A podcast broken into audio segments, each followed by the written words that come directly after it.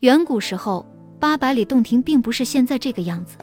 湖里是白茫茫的一片水，没有鱼虾；岸边是溜光溜光的一片荒地，没有花草。相传有一个莲花仙子，是个美丽善良的姑娘。她见这么大一个洞庭湖，草木不生，实在可惜，便私自偷了百草的种子，来到了洞庭湖。她在湖边遇上了一个叫偶郎的小伙子。偶郎听他说明来意，高兴地跳起来，就带着莲花仙子跑遍了洞庭湖。他们在湖里种下菱角、芡实，在岸边种下辽米、蒿笋，在湖洲上种下蒲柳、芦苇。然后，莲花仙子又告诉人们怎样用灵肉、芡实饱度充饥，怎样用芦苇、蒲柳遮风避雨，使这里的人们不再挨饿，引得外面的人纷纷来这里安居。过去连鸟兽也不栖身的洞庭湖。现在被莲花仙子打扮的红是红，绿是绿，比天底下什么地方都美，连她自己也被迷住了，忘记了天上的琼楼玉宇，与偶郎结成夫妻，在洞庭湖过起了美满的凡间生活。不料这件事被天帝知道了，天帝降下谕旨，令莲花仙子速速返回天庭。莲花仙子舍不得与偶郎分离，同时也舍不得洞庭湖，没有遵旨，天帝不禁大发雷霆。派了天兵天将，要将莲花仙子捉拿问罪。莲花仙子清楚天帝的脾气，知道大难临头，打算先到湖里躲一躲再说。临别这天，她从自己头上取下一颗带壳的、眼球般大小的宝珠，递给偶郎，含着热泪对他说道：“这颗珠是我的精气所结，你把它含在口里，躲在屋里，千万不要出门。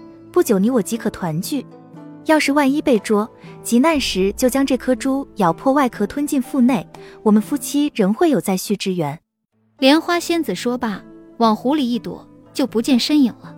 偶郎按照他的叮嘱，口含宝珠躲在屋里，果然平安无事。原来莲花仙子使了障眼法，天兵天将看不见这里有什么房子。偶郎这样躲了几天，天天听见外面马嘶人喊，心中十分担心莲花仙子。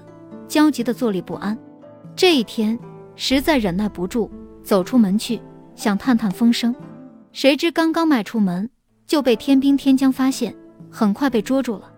他们把偶郎绑在柳桩上，偶郎知道自己凶多吉少，紧含着口中那颗宝珠，就在天兵天将挥刀向他脖子上砍来的一刹那功夫，咯嘣一声，他咬破了那粒珠子，吞进了肚子里，顿时只觉得一股清香扑鼻。浑身清爽，原来莲花仙子是百花仙子中的一品上仙，生命可以一发十，百发千。偶郎与她成婚，扯了仙气，加上吞进这颗宝珠，已得千年造化，脱了肉骨凡胎。天降一刀下来，咔嚓一声，将他身手砍为两截，但刀口处还有细细的白丝相连，刀一抽，那股白丝就把身手接拢来。天降一连砍了九九八十一刀，怎么也杀不死偶郎。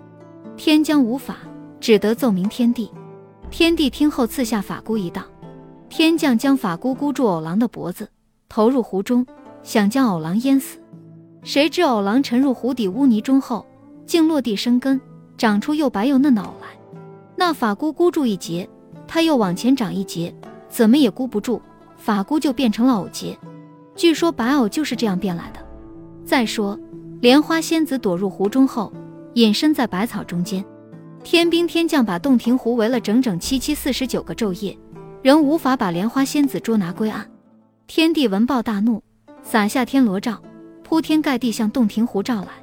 莲花仙子这时已知偶郎化成了白偶，不可能再和他在人间团聚，于是化作一子，沉入湖底，直奔偶郎化身的地方。等到天帝亲自赶到洞庭湖时，只听得哗啦一声。水面上突然伸出来一片伞状的绿叶和一只顶端开着白花的花梗，不一会儿，长出一个莲蓬来，上面长满了一颗颗像偶郎吞下的那种眼睛大小的珠子。天帝见状，忙下令挖掉它。